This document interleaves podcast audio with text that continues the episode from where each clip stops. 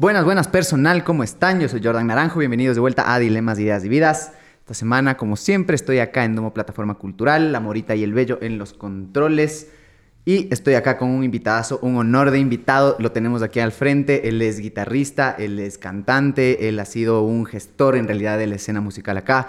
Ha militado por la escena musical, ha militado por el rock, ha militado por las causas sociales también. Es el cantor de contrabando. Aquí estoy sentado con Jaime Guevara. ¿Cómo estás, Jaimito? ¿Qué tal, hermano?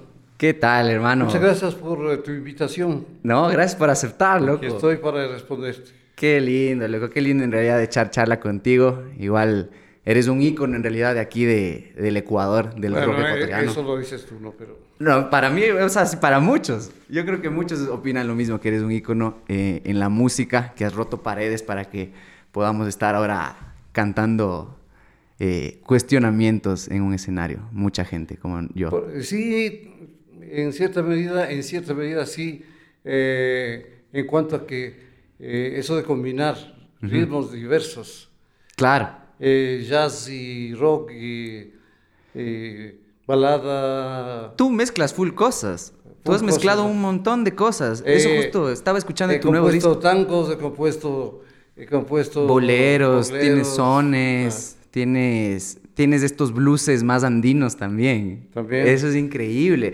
Háblame un poco justo de eso, como estás grabando nueva música. ¿Cómo va eso? ¿Cómo, en, en qué onda estás metiéndote? ¿Estás reciclando que- cosas nuevas? ¿Qué onda? Sabes que con esta onda de, de la pandemia, Ujú. eh, todo el tiempo recibía llamadas de compañeros que me decían, oye, ¿te acuerdas del, te acuerdas? ¿O reconocías al tal, tal? Sí, sí, le conozco. No, acaba de morir. Oh, claro, Déjate, huevadas. claro. Empezaste a cachar gente que se Entonces, ir. y gente que o estaba entubada, o estaba, o estaba muri- o se había muerto ya, o estaba muriéndose, etcétera. Chut, Claro. O no sabían cómo enterarle, y to- todo ese asunto.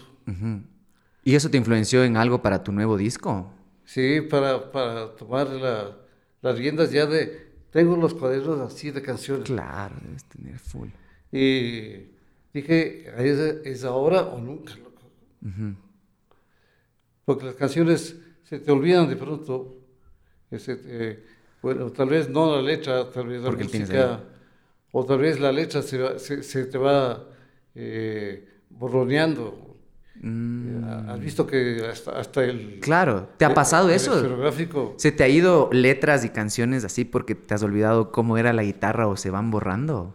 eh, la guitarra más bien, Se te olvida. se me ha ido, se- Claro. se me ha ido, sí. Pero he recuperado. Recuperas. Claro, qué loco. Entonces he, dicho, es eh, ahora o nunca, bro. O no, no llegar nunca. Ajá. Es por estos que tienes de que, eh, por ejemplo, adaptaciones de Bob Dylan. Sí, claro. Ya. Eh, ¿Por qué no grabar esas cosas?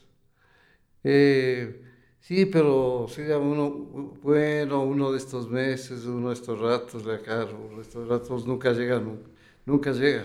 Claro. Has- Hasta que dije, vamos, hagámoslo. ¿Vas, eh, vas a grabar tus versiones de Bob Dylan en este disco? Qué excelente. En, en este, o sea, no es un solo disco, Son tres discos. son tres discos. ¿De, cada, ¿De cuántas canciones cada uno?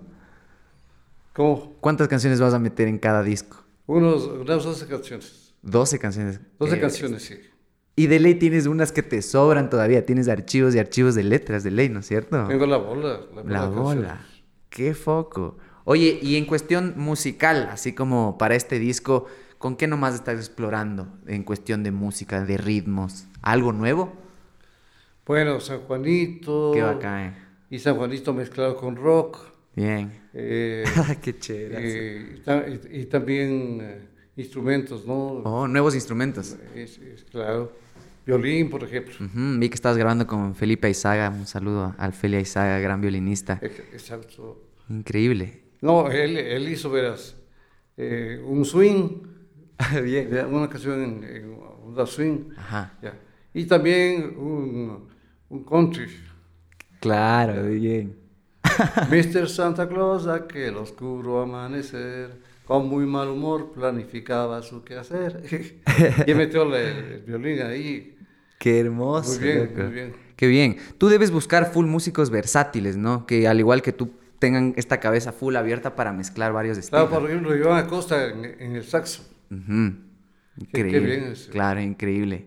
Gran saxofonista también. Claro. Oye, cuéntame un chance, ¿cómo ha sido como esta experiencia tuya ahorita grabando en estudios de grabación? Y esta comparativa, porque tú has sido un vedor, tú has, has presenciado cómo ha ido evolucionando el estudio de grabación aquí en Ecuador. ¿Cuándo fue el- la primera vez que entraste a un estudio de grabación tú? ¿Te acuerdas? ¿Sabes? Eh, Tardé bastante en eso, en hacerlo. Ujú. Porque go- yo golpeaba las puertas de Fero Guzmán, eh, Ifesa, Ajá. eh, ¿Y Fes era Fediscos? ¿Era lo mismo de Fediscos? no, Fediscos No, era Fediscos, Guayaquil. Fero Guzmán. Eh, y todo- todos ellos me decían, miren, sus canciones son buenas, eh, pero no estoy dispuesto a que me pongan un bombazo Oh, en, ya. en- en el estudio o en la, Las en- en la empresa por, los- por lo que ustedes cantan.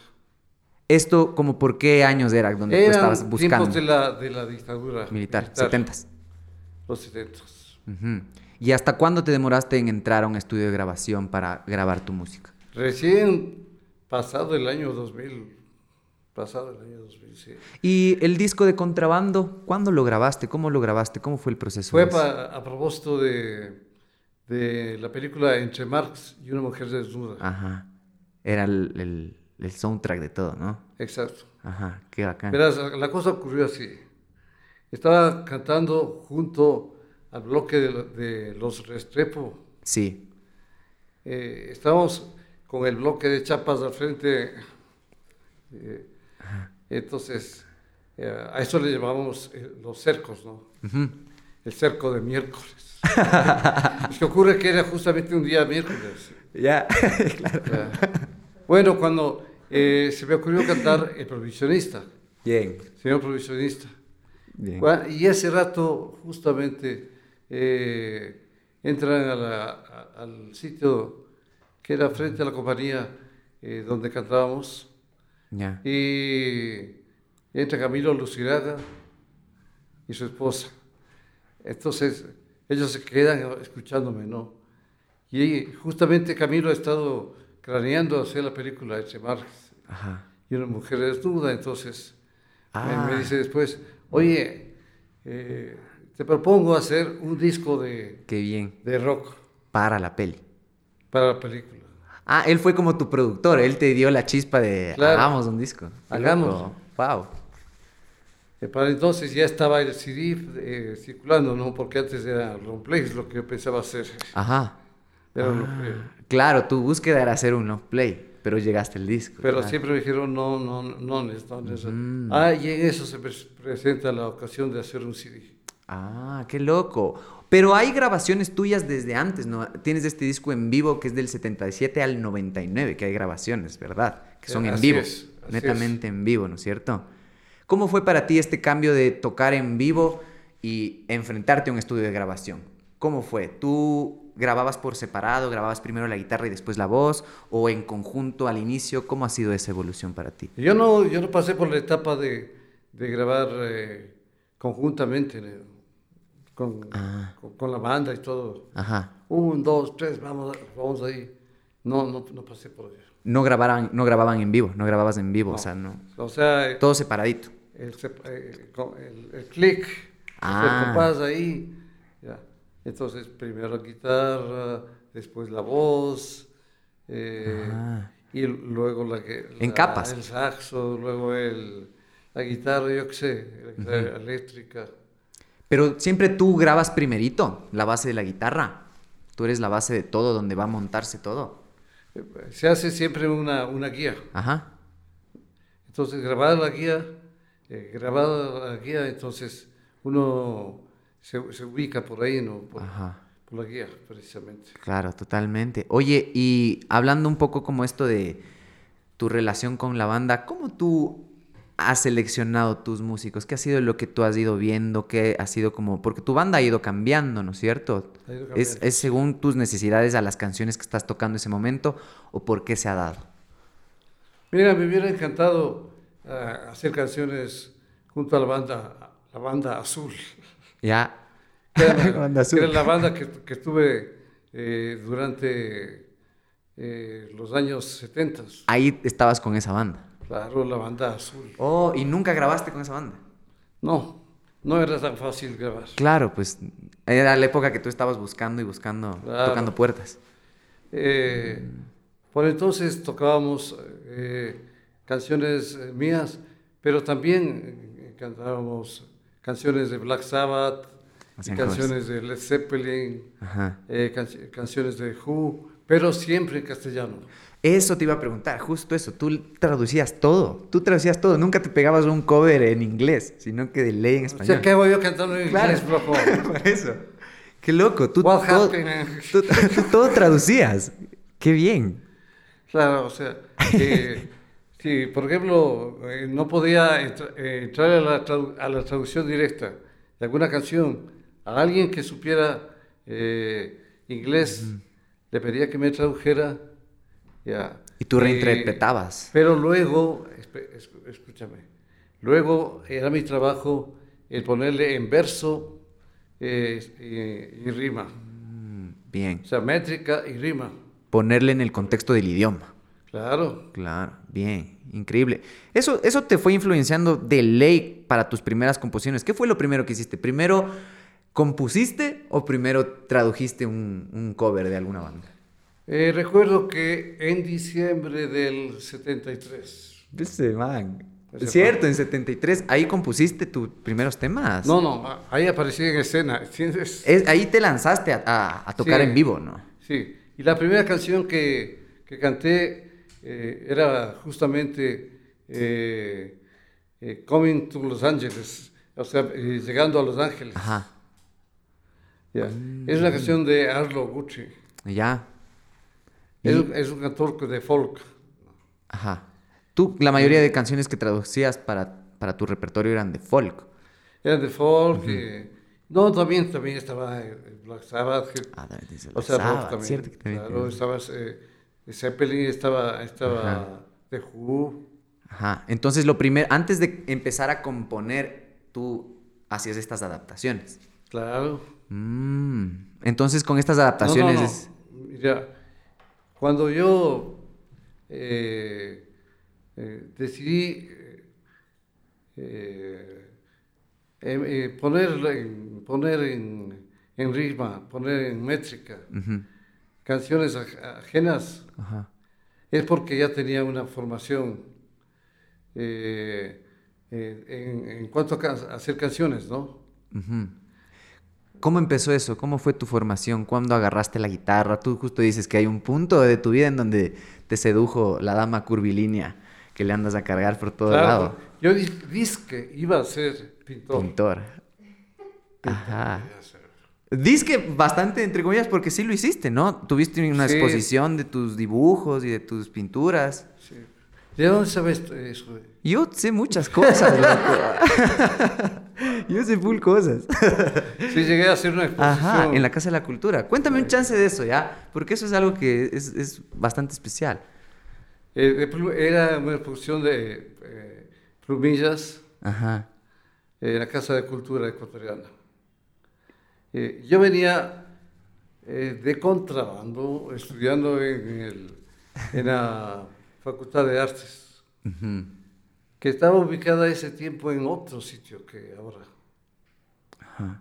Eh, como ese tiempo se podía estudiar de alumno oyente, Ah, por eso estabas de contrabando.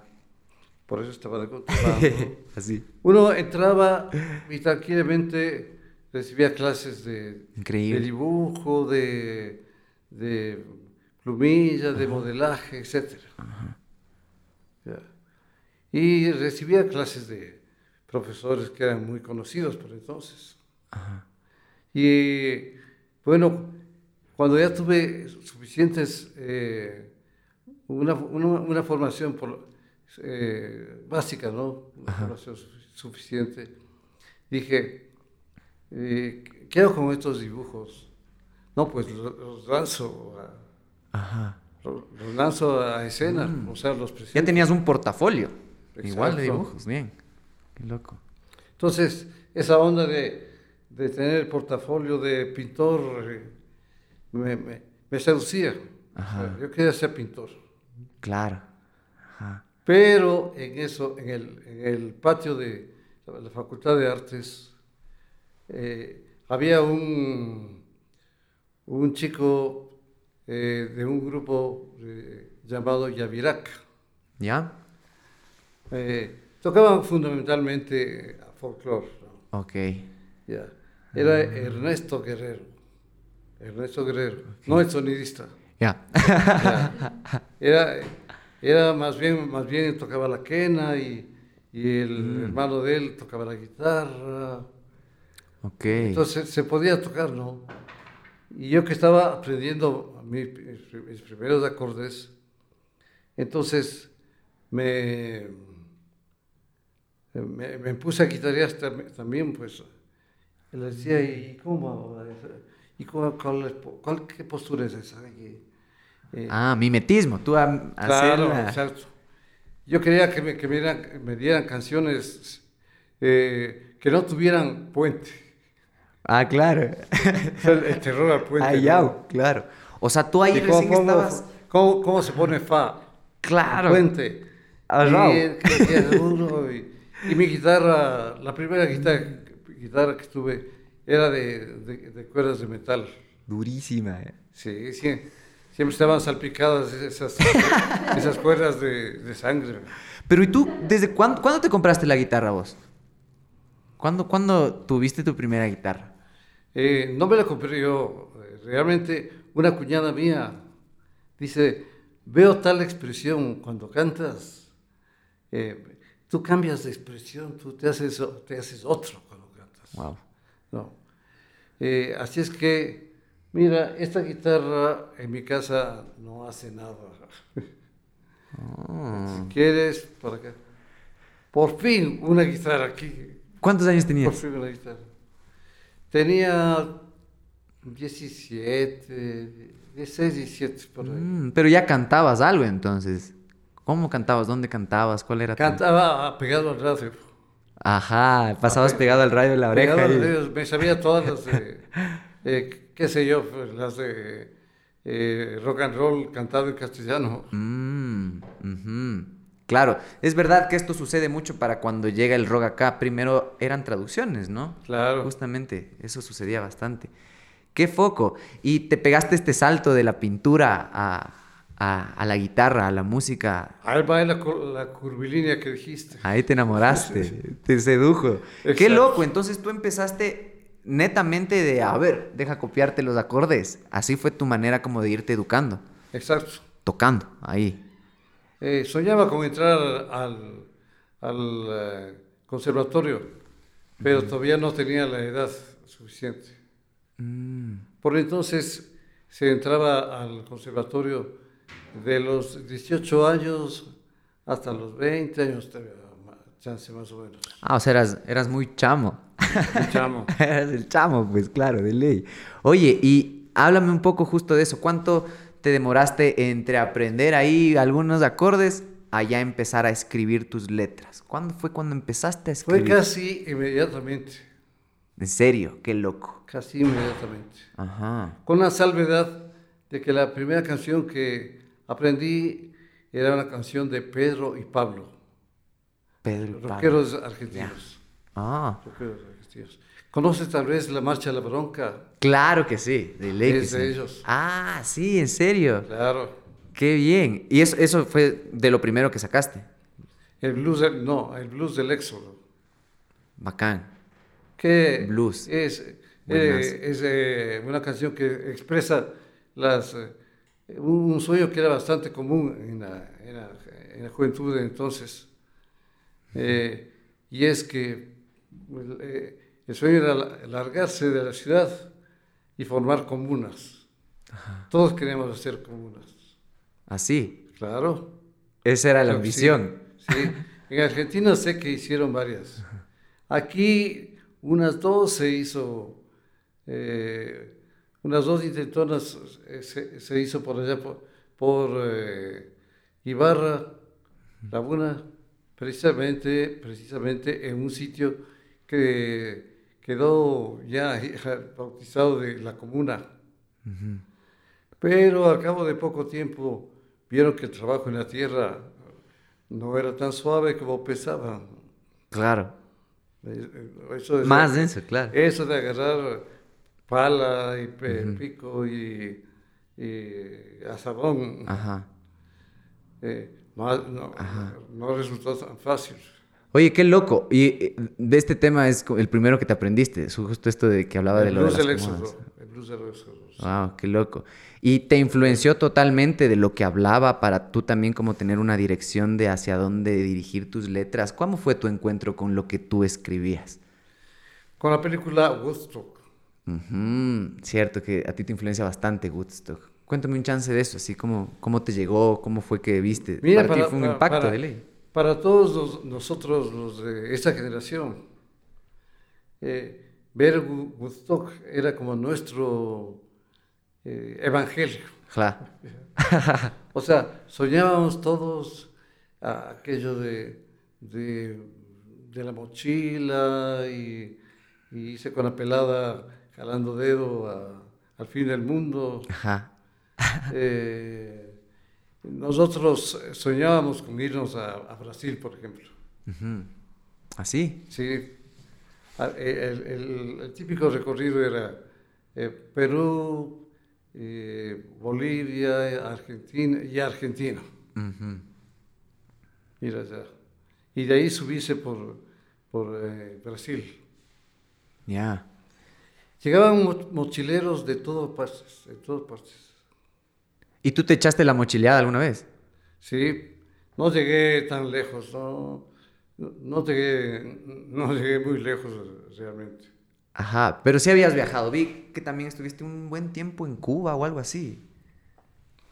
En Cuba también, pero eso, eso vino mucho después. Mucho después. Ok, háblame un poquito justo de estos primeros encuentros con la composición, que eso me interesa bastante porque me parece interesante que hayas venido de, de otro tipo de arte. Tú venías de la pintura, o sea, tú- esa era tu motivación y de la Claro. nada te seduce esta dama curvilínea y te botas a la música. Para tú empezar a escribir cosas, ¿te basabas de alguna manera en el dibujo también? Te lo digo porque conversé hace un tiempo con el Carlos Michelena acá y él me contaba una cosa súper curiosa, que era que él sus escenas las empezaba desde el dibujo, desde la observación, desde ir, sentarse, ver eh, qué pasaba en la calle, dibujar eso y desde ahí partía para crear sus escenas. ¿Tú de alguna manera tuviste ¿Quieres, también quieres eso? que te diga una cosa? A ver, Con Carlos Michelena vivía en la misma calle. claro, ustedes son del Dorado. Era Iquique. Era Iquique, en la misma calle. Ajá. A menos de una cuadra de distancia. Qué loco, claro. Claro, estaban viviendo casi la misma época, vivían exactamente Sí, sí, lo mismo en distintas expresiones de arte. Claro. Qué loco. Eso, por eso eso me pareció como un clic súper loco, que los dos también como que tengan esta base del dibujo, de alguna manera. ¿Tú te basabas para crear tus canciones o te basas todavía en dibujos o di- has dibujado tus canciones? Mira, tengo canciones, tengo cuadernos eh, eh, en que el, el- el, eh, esbozo de las canciones está también esbozado en, en dibujos. En dibujos, claro. Me lo suponía. Sí. Qué bien. Qué loco. Mira, eh, quiero hablarte de la, la pata de- del dorado. A ver, háblame de la pata del dorado, justo eso quería Verás, llegar. ese tiempo había eh, grupos de muchachos ya, que estábamos en El Dorado, eh, en, eh, en la Argentina, o sea, más arriba del Dorado. Ajá. El barrio bohemio, era bohemio ahí, ¿no es cierto? Ya. Sí, pero, pero también había en, en la calle Ríos Ujú. otra pata. Ok. Ya. Eh, era la Vicentina, la Floresta. Claro. Bueno, por todas partes. Ujú. Aquí todas mismo, ¿no? O partes. sea, la mariscal era... Me, me- en mechudos eh, por, por todo lado. Claro que ese, ese tiempo te decían melenudo, quizá lo que tú tienes. ya. Claro. Claro, de Pero, pero ya era reprimido, ya era... Al principio se burlaba la gente. Y era una etiqueta. adulta, se burlaban. Pero luego pasaron a, a denostarnos. Y, y finalmente a reprimirnos. Claro. Entonces venían batidas contra melenudos y a raparnos en, en las plazas eh, centrales de Quito. Qué loco. Pero estos barrios, El Dorado era un barrio juvenil. Entonces. Claro. Claro, ju- pura ju- juventud ahí. Embalados, claro. Eras tú, el Carlos Michelena. ¿Cómo se conocen ustedes dos? ¿Cómo dan los dos? Verás, nosotros, eh, los de la pata de, hiposa del Dorado, Claro. ya, eh, le, le veíamos pasar a, a Carlos Michelena eh, y entre nosotros conversábamos, decíamos, oye, él estudia en la Casa de la Cultura, Claro. porque él había pertenecido Sí, al ahí. teatro, teatro ensayo de la Casa de la Cultura. Ajá. Ajá. Ya. Y teníamos curiosidad por conocerlo. Mm, Eh, de vez en cuando se acercaba a nosotros, eh, pero no tenía, no tenía la onda de, del pelo largo y, y- Claro. y nuestra onda del rock, Claro, él no era rockero, para nada. para nada. Ajá. Ni llevaba esa, esa camisa que llevas puesta, me, me- me recuerda a esos tiempos. ¿Ah, sí? Simón, loco. Qué buena cosa. Qué loco. Eh. Claro, él no era nada su trip, o sea, él no era su onda. Qué foco. No, claro, no. El pantalón, eh, los pantalones acampanados, tampoco. Ajá. Eh, todo ese, todo ese viaje de, de- de mochileo, del, y llegaba gente al Dorado, gente de Costa Rica, gente de Claro. Argentina, y Ajá. eh, gente de, Brasil también. Claro. Y mira, ese tiempo era tan sencillo establec- establecer contacto entre, entre los jóvenes. Ajá. Ya, que decíamos, paz hermano. Qué loco. O sea, era un saludo ahí. Qué Sí. foco. Pero, pero era ra- una comunicación Ajá. fácil, dúctil. Ya. ¿Y de, de dónde vienes? De, yo qué sé, pues, de Costa Rica o Panamá o Colombia. De Colombia también había bastantes. Claro. Y te decían, eh, eh, ¿qué tal estuvo el viaje? Bueno, el viaje estuvo medio difícil, yo qué sé, o, o fácil. yo. Ajá, ajá. Eh, te contaban anécdotas de, de moch- mochileo, ¿no? Ujú. Qué loco. Entonces venían, era como un foco de gente que llegaba de todo lado. Y así mismo uno podía ir a otro lado, preguntar eh, a la señora del mote de la esquina, ¿dó- ¿dónde está, dónde paran los, los, los melenudos? Así. Claro. ¿Dónde paran los melenudos? Porque en toda la ciudad había. claro. Entonces decía, ah, esos, esos, esos vagos están en el parque, dice, ¿cuánto? Y te mandaban para allá y encontrabas una, una pata de, de hipoides. ¿no? Claro. Qué foco, claro, esos eran los barrios, esos eran los barrios, qué loco. Claro. De ahí nace casi todo, ¿no? De ahí nace como que toda la expresión Claro. cultural que ahora existe en la ciudad también. Full. Claro. Oye, hablando, así viéndonos un poco a esto, regresando un chance a esto de la banda, vamos a ir y venir por algunos temas justos tuyos. Me interesó bastante esto que me dijiste de, de tu banda, que tuviste, la banda azul me dices que era, ¿no? Banda Azul, La banda azul. Qué loco, no llegaste a grabar con ellos, qué foco. Háblame un poco cómo ha sido tu, tu relación con tu banda en cuanto a tus temas, porque sé que tú de ley llevas como que tus temas ya acabados o casi acabados. ¿Qué tanto aporta la banda a tus temas o qué tanto tú eres abierto con el aporte externo a tus temas? Mira, eh, diré lo siguiente.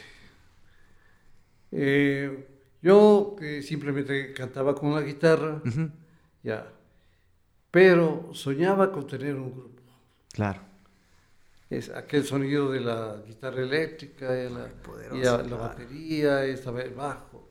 Pero ¿dónde conseguir una batería? Y una vez caminando por ahí con, con los muchachos del, del barrio, fuimos a parar a San Blas. ¿Ya? En la iglesia de San Blas, en la iglesia de San Blas, practicaban unos chicos. Entonces, a cambio de, de tocar para la, la música de, de misa, Ujú, Ya. Les dejaban tocar en los instrumentos. Ah, ya, ya, era un trueque. Entonces, para, pasaba por ahí media humanidad. ¿no? Claro. Y eso, eso también Oh. pasaba en la Villaflora, según he sabido por Ramiro Acosta. Ah, qué loco. O sea, iban a tocar a la iglesia por el afán de tocar los instrumentos. Claro, Claro. La necesidad. claro, Claro, qué loco. Ahí encontraste a tu banda. claro. Qué loco. Increíble. ¿Y cómo fue ese encuentro? ¿Cómo fue cuando tú les diste los temas? ¿Se modificaron los temas? ¿Aportaron exactamente a tus ideas? ¿Cómo fue? Mira, ellos, ellos eran eh, eh, artesanos. Entonces, eh, quedábamos en musicalizar las canciones. ¿Por qué no nos reunimos, qué sé yo, el martes o el miércoles hay chance? Si hay chance, nos decían los, los chavos que estaban oficialmente ahí, ¿no? Ajá. Ya. Decían, sí, sí, sí, sí hay chance. Para ir a la iglesia a armar tus temas. Exacto, para, para- para practicar Claro. Ajá. Y lo hacían en la iglesia. en la iglesia. Ahí fue la primera vez que En la ensamblaste uno de tus temas. Padre retro. claro, qué loco. Wow, qué bacán.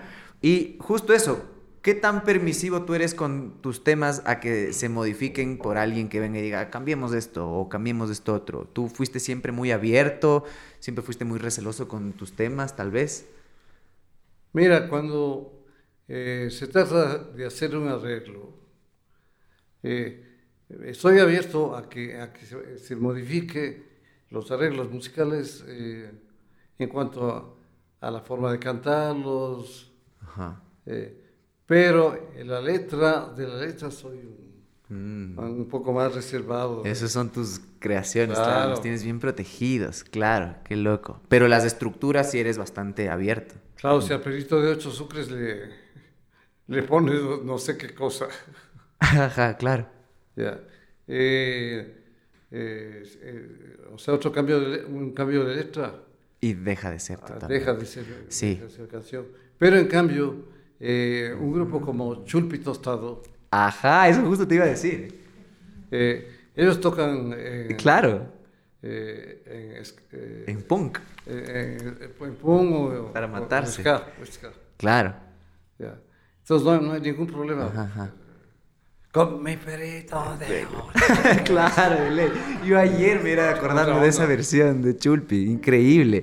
Ah, entonces tú sí eres como que más resoloso con tus letras que con, con lo que creas como base, ¿no es cierto? Claro. Wow, entonces eso dice bastante de cómo empiezas a componer. ¿Cómo empiezas a componer? ¿Empiezas desde la letra o empiezas desde una base? Mira, eh, por un eh, por, por- por algo que, que veo en la calle o, Mm. o que me ocurre a mí o que le ocurre a otros, a otras personas, eh, empiezo a rasgar la guitarra, ¿no?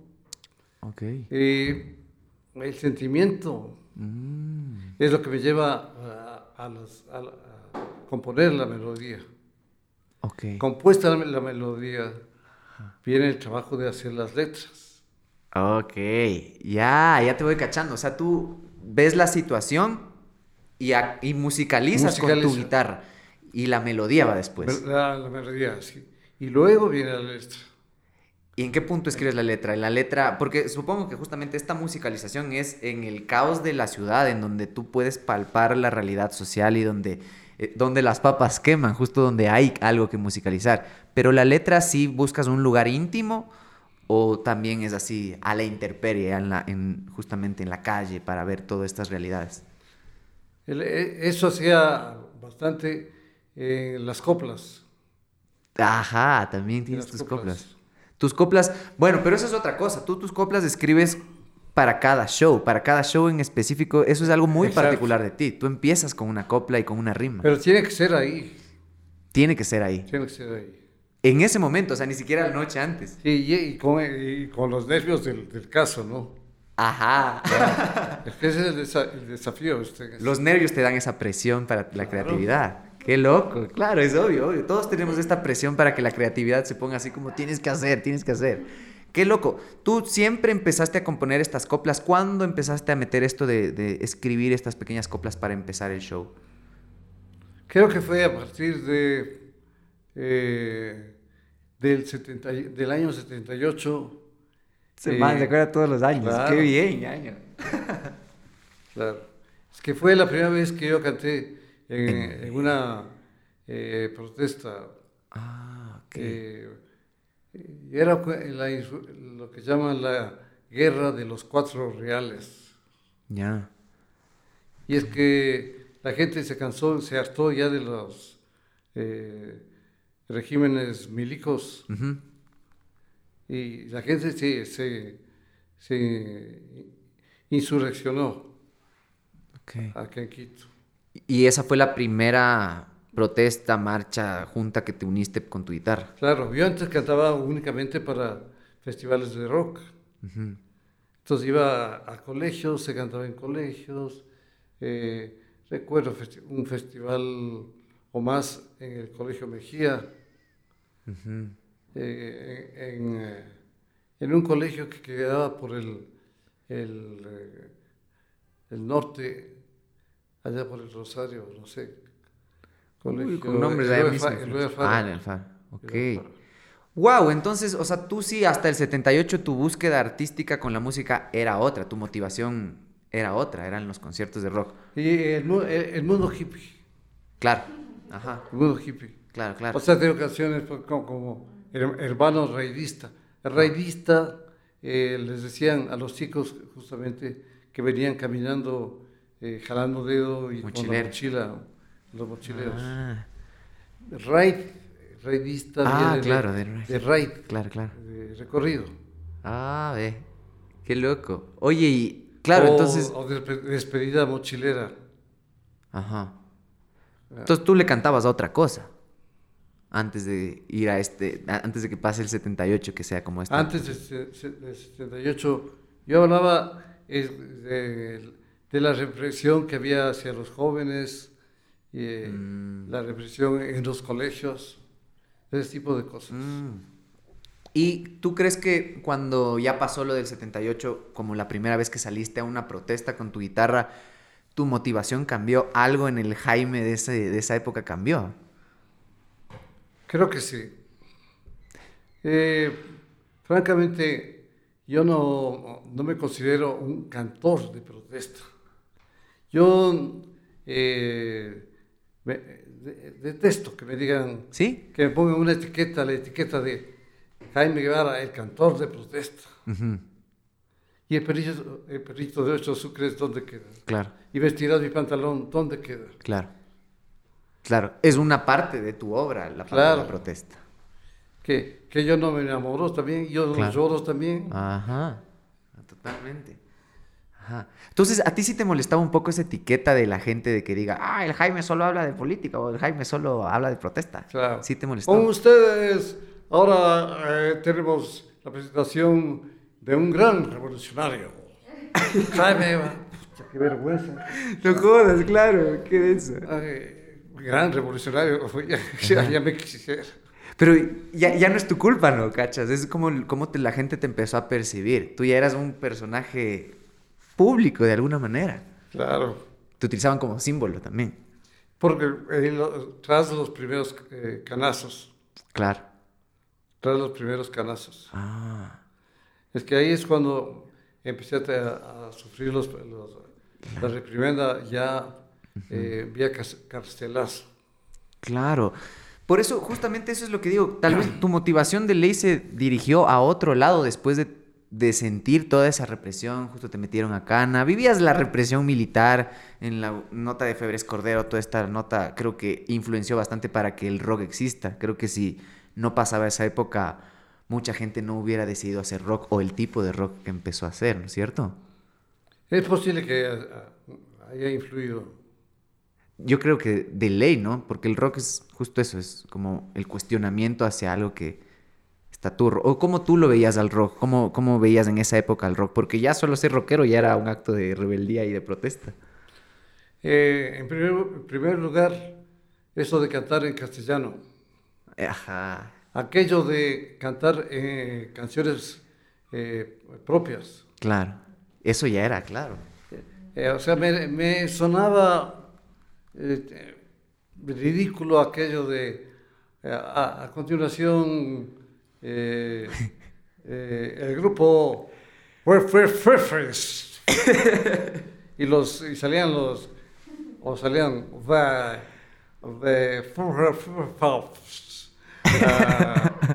the, and, uh, y salía el grupo con su primer integrante, el, en la voz, eh, Julio Pincha- Pinchataxi. en la guitarra, en la guitarra, eh, Juan Chalemango. Wow, claro, de ley. Ya sí, pero el grupo se llamaba eh, en inglés Claro, claro. y cantaban canciones en inglés. Ujú, Sí. Entonces, me sonaba bien pinche, bien, bien fuera de contexto. Mm, Claro, nada auténtico, nada como con una identidad. Mm, antes, antes de seguro era mucho más marcada esta línea de este bullying, tal vez, que tú dices justo que la gente que cantaba en inglés y la gente que cantaba en Sí, español. sí, sí. Se dividía mucho esa línea. Sí, Qué loco. totalmente. Wow. Oye, y háblame un chance justo de, de esto como de tu motivación al salir para, para salir a las calles. ¿Cómo empezó tu, tu, tu llamado? ¿O quién te mandó? O, o tú justo sentiste alguna mm, necesidad interna de ir a una protesta y salir? Porque hay videos tuyos increíbles, loco, que yo veo y ayer veía y decía, qué loco este man.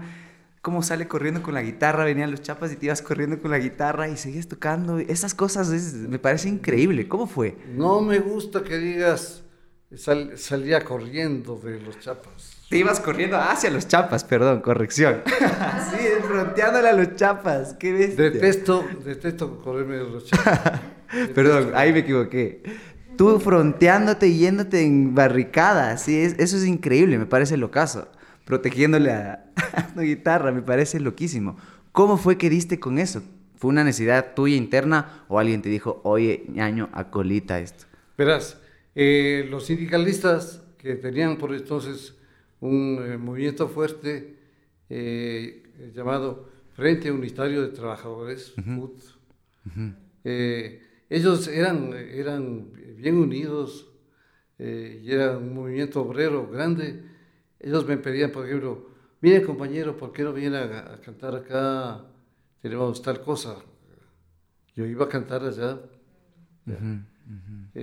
Recuerdo la primera canción que me pidieron que cantara fue en una fiesta hippie. Ya. Verás, estaba en una fiesta hippie. Claro, ahora, ahora te po- podrás re- reír, ¿no? pero ese tiempo era, era muy común. Oye, loco, hay un dance, el, el el sábado hay un dance. ¿En serio? Qué bueno. Ya, y el dance eh, el- era, era una llamada fiesta hippie, ¿no? Ajá. ¿Cuál era la fiesta hippie? Un foco rojo puesto ahí y nada más, loco, no, no es que tenías juegos de luces y, Claro, claro. y, y- Ajá. y- y humo. y- Recursivos. Exacto. Claro. No, no, el pinche foco, fo- foco rojo bastaba. Ajá. Ya. Y ahí tocaste. Y, y claro, entonces cantaba ahí. eh, cuando el hermano mayor de, del eh, muchacho que organizaba esa fiesta me dice, eh, compañero, primera, primera vez que me decían compañero, ¿por qué no viene para acá? Venga para acá, para- quiero conversar con usted. ah. Dice, eh, ¿sabe que se, el miércoles o martes se conmemora eh, el aniversario del asesinato de Edgar Gijón? Era un socialista, Ya. ya. Yo digo, Edgar Gijón, socialista, ya. Y compuse una canción eh, eh, llamada eh, Aquel que murió o, o- o algo así. Compusiste por esa ocasión en especial. Exacto. Y fui y canté, pero con mi facha hi- hiposa. Claro. Entonces, después del grupo Hatari, que es uno de los más respetables, y, fue, fue, eh, y, es respetable porque fue el primer grupo eh, que, que hizo en Quito fue la, la onda folclórica, ¿no? Que, que estaba en la onda eh, folclórica política, además. Ok. Ya. Ellos salían con poncho y, y el charango y estaba el cuatro y, Claro. y, Folclórico, y total. estaban las zampoñas y todo eso. Ajá. Ya. Y entonces, y a continuación, Jaime, eh, ot- otro compañero artista, Jaime Guevara. Y el tal Jaime Guevara aparecía con sus pelos largos. claro, una camisa como la que está puesta. Claro, bien. Ya, ya. Pintero, Panta- entonces. eh, claro, pantalón, pantalón, pantalón acampanado. Ya. ¿Sabes qué de eso? Tengo una foto, yo. Sí. Tengo una foto. Buenísimo, qué loco. Sí, y todos viéndome así, todos entrenados. Eh, imagínate, la- ahí estaba la, la, la viuda del. o, No, la mamá del, Claro, claro. del fallecido. eh, y están viéndome asustados. Claro. wow. Pero tocaste el tema y hubo una respuesta. Claro. Claro, claro. e- e- Eso es a lo que me refiero. Justamente con esa Pero respuesta. esa, nota de, de romper los esquemas de ese tiempo Exacto. Ajá. eh, era un desafío. Ajá. Era arriesgarse en realidad. O sea, tomar un riesgo. Pero es que a mí, a mí me parecía muy lógico eh, cantar eh, en el- aniversario del asesinato de un joven estudiante. Ujú, Ya.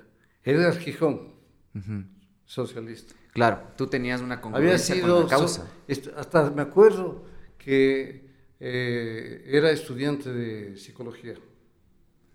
Ok, wow. Oye, como que, como, como que con las canas eh, también salen los recuerdos. Sí, o con, con el agua Sí, del sí. domo.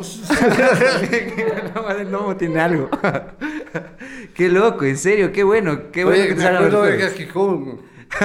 Me acuerdo que era socialista, me acuerdo que estudiaba psicología y tal. Ah, bien, bu- buena, buena tarde para que te vengan los recuerdos. Qué bien. Oye, cuéntame justo eso. Ahora, como, ¿cuál fue como la primera canción que tú sentiste que generó un clic con la gente en cuanto a esto de, de contestar algo, de cuestionarte algo, que tú dijiste, wow, en realidad la gente se identifica con lo que estoy diciendo? Mira, fue cuando eh, en el Coliseo eh, César, César Hidalgo, sí. Ok. Eh, en, diciembre del 73, eh, salgo con mi guitarra de palo y la gente dice, "Buen baladista, zafa, porque ah, imagínate. un concierto de rock. en vez de, de rock, de guitarras eléctricas y todo, aparezco yo con mi guitarra de madera. Ajá. Ya. Y a echarle a la, a- a- al solista además. Sí, ajá. Entonces, bájate de ahí, me decían eh, bellezas de todo tipo. El rockero ecuatoriano, Pero, claro. pero, eh, se, se pon- ponen a escuchar las canciones y ahí aparece un balón a las letras. ¿Cuál Fue- fue esa fue- can- fue Ajá, ¿Y, qué canción de ahí ah, te acuerdas que fue como... La, la Que primerita que canté era una canción de Gusto, Ah, bien. pero te digo traducida, ¿no? Ajá. Coming to Los Angeles. Ah, entonces eso, eso tal vez fue lo que les llamó también la atención a estos manes, pues, Claro. que dijeron, oye, qué loco este Claro. man". Wow, claro, claro. Pero allá tenías composiciones tuyas en esa época. Ya tenía, sí. El blues del hijo pródigo. Ah, Habla de, de un chamo que, que se va de la casa y que, que luego vuelve eh, a a la casa después de, de mochilear por ahí. eh, y, y otra vez eh, de- está de vuelta en el hogar, otra vez en la cocina, hierve la comida que mamá preparó para mí. Tengo un lecho bajo techo donde puedo caliente dormir. Pero yo sé que otra vez volveré a partir. como el hijo pródigo. Qué loco, tiene, ahí- tiene, hasta parece como que tiene que ver con esta letra que dijiste que tradujiste, la del, la del ride, ¿cómo era? Del, del mochilero. Tiene algo que ver con eso, ¿no? Como un poco va por esa temática también, como que te influenciabas bastante por las canciones que traducías de alguna manera para también escribir. No, no, el- cruzando la frontera, Coming to Los Ángeles, eh, eh, cruzando la frontera, habla de un chico que llega a- a- de México a Estados Unidos Ajá. De mojado. eh, y tiene algo en la maleta que, que cruza los dedos para que el, el, eh, eh, señor- el aduanero no le, No lo encuentre. no le registre, ¿entiendes? Ajá. Es, de- es de Ah. Arlo Gucci, sí. Qué loco. Oye, háblame un poco justo de esto de... Me llama mucho la atención de tus letras en específico, que tú básicamente puteas al sistema sin putear al sistema. O sea, tú no utilizas malas palabras. Es algo locazo, porque tú... Hay una cosa muy interesante de ti, que tú trabajaste con niños full tiempo, ¿no es cierto? Sí. Tú tienes un apego bastante a, las mu- a la música infantil. Este apego a la música infantil y a la educación de niños moldeó de cierta manera eh, las palabras que utilizas cuando escribes tus letras. Creo que sí. Sí, full. Yo, o sea, como escucha, yo siento que full. En eh, canciones que tuve que hacer para, para, ser, para ser profe de, de niños, ¿no? Eh, me di cuenta que sí, que, que las canciones existentes, que el osito, que, que el... Que, la- que Blancanieves, que todo eso, eh, no, me, no me satisfacían. Creías como que subestimaban un poco al niño. Sí, Ajá. entonces hice canciones, eh, ahí empecé, empecé a hacer eh, canciones infantiles también. Sí, e- es, muy loco justo por esto que te digo, porque tú, tus letras, aunque sean protestas y de contenido social fuerte, es apto para todo público.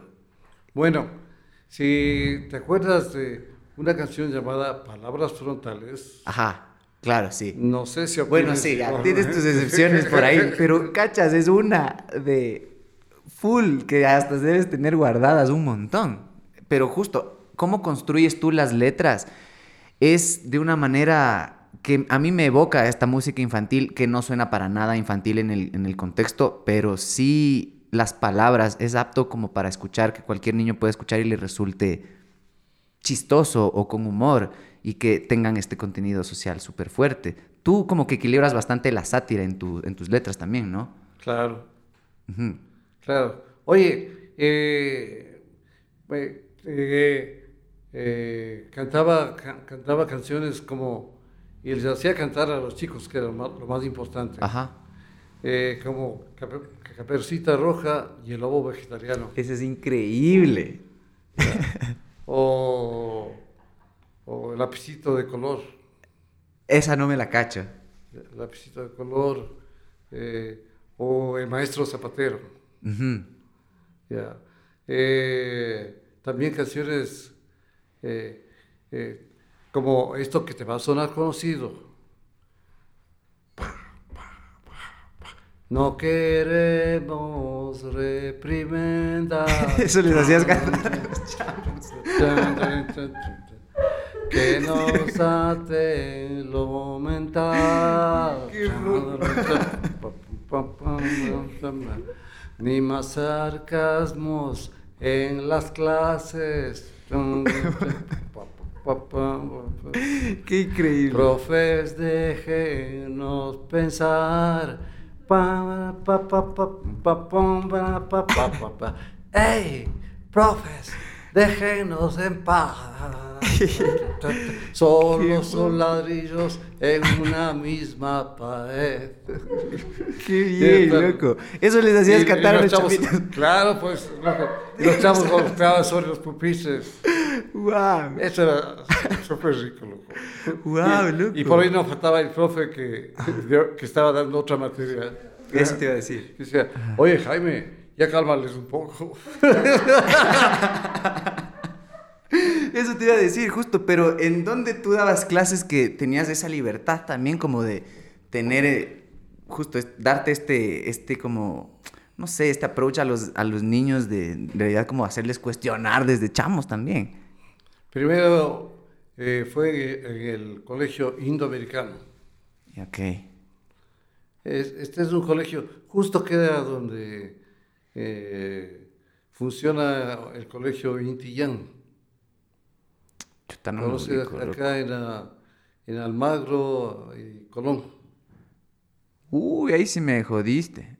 Pero ¿y qué onda? ¿Este colegio te dejaba tener libertad en realidad en lo que tú enseñaras? Y luego eh, eh, el colegio Max Planck. Peor ahí. El otro me, son- me sonaba este peor, ya ni me suena.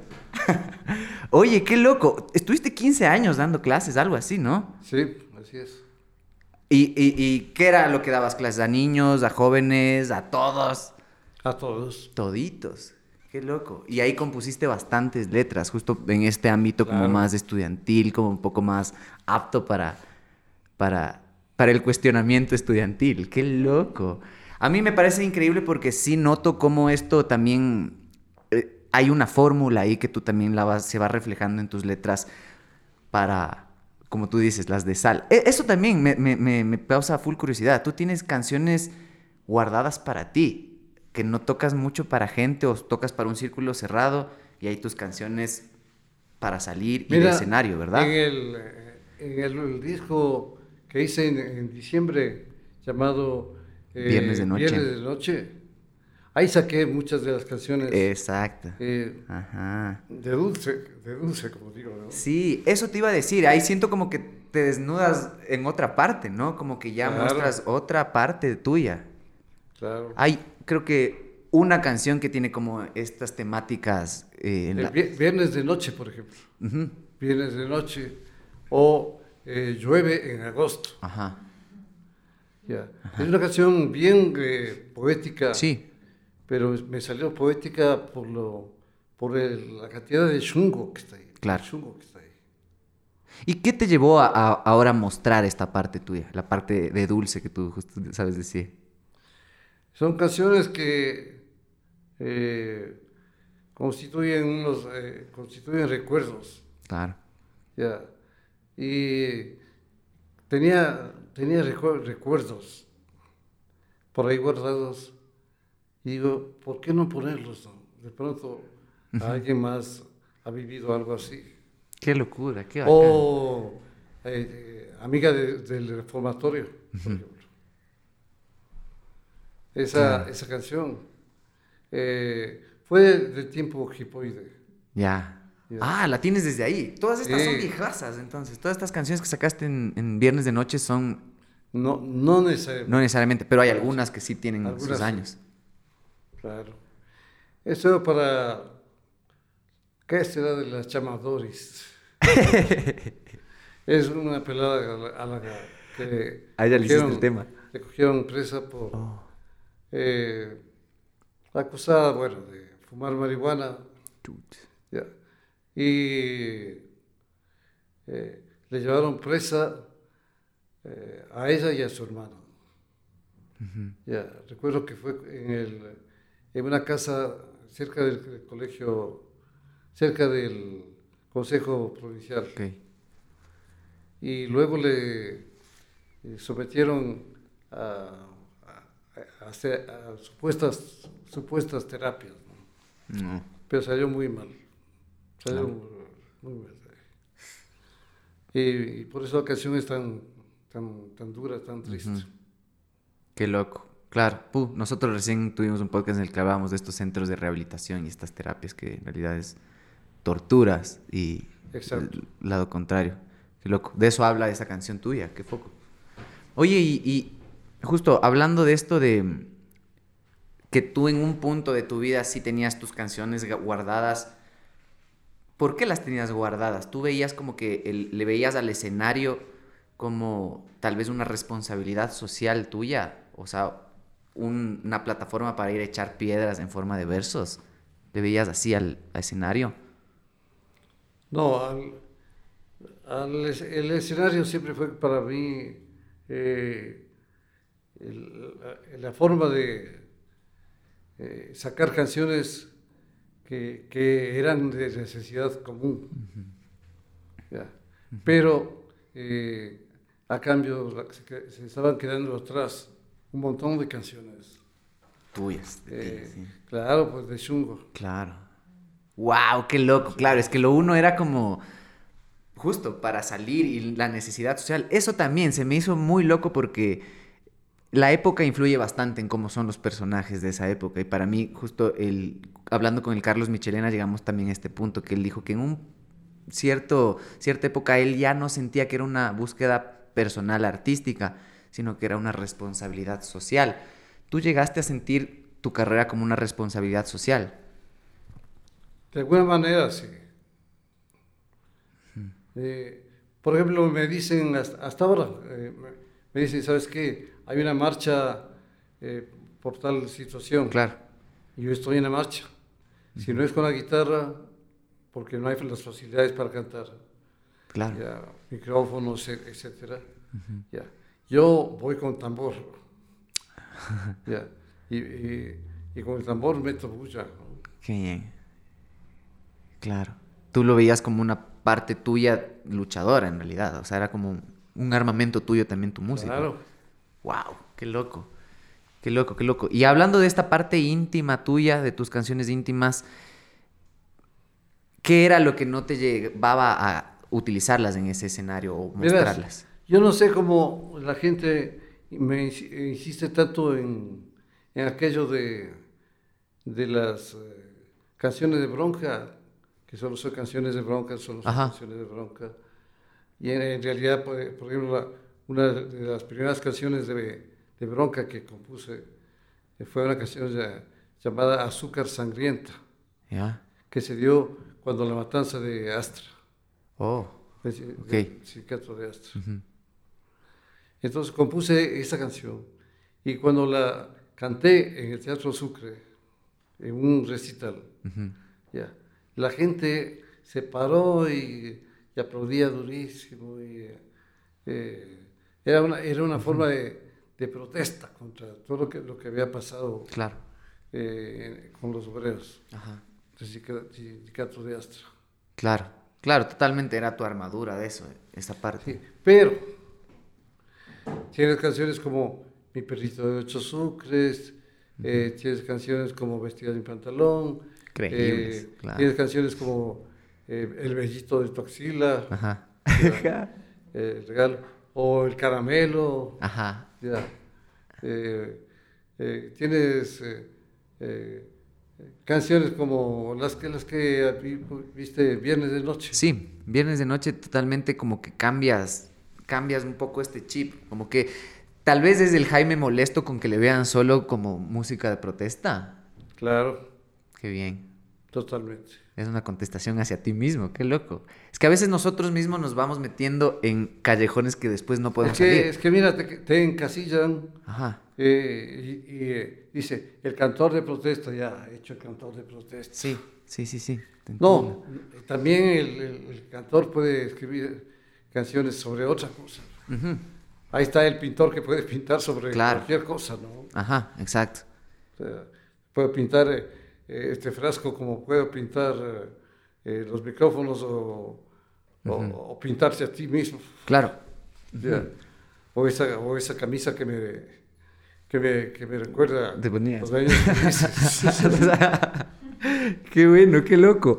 Oye, pero entonces a mí se me hace súper congruente porque tú también desde la pintura, desde el dibujo, ¿qué temáticas pintabas? ¿También era un poco social el contenido de tus dibujos? Sí, es verdad.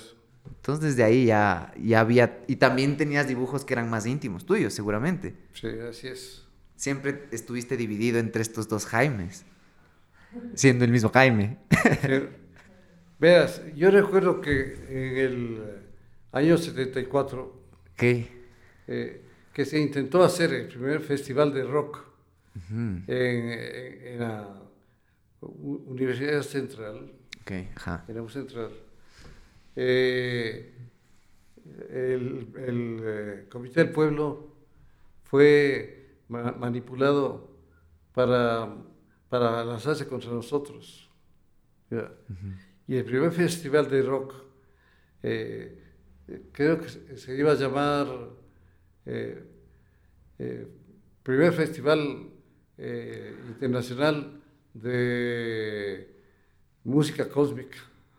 Hay un cartel de eso, ¿verdad? por ahí hay un cartel de eso. Sí, música cósmica. Y cayó el, el, Comité del Pueblo, ya, con bala y todo. No. Claro, recuerdo que Carlos Rodríguez Paredes, el, que era el instigador de, de, eh, de, la gente del Comité del Pueblo, ¿no? Ok. Ya. Digo, ¿cómo es posible que, que nuestra Sagrada Universidad Central sea, sea hollada por, por roqueros? Uy, claro. Y recuerdo que de ahí, de, de lo que me rompieron la guitarra, porque mi, primera guitarra fue masacrada ahí. Claro.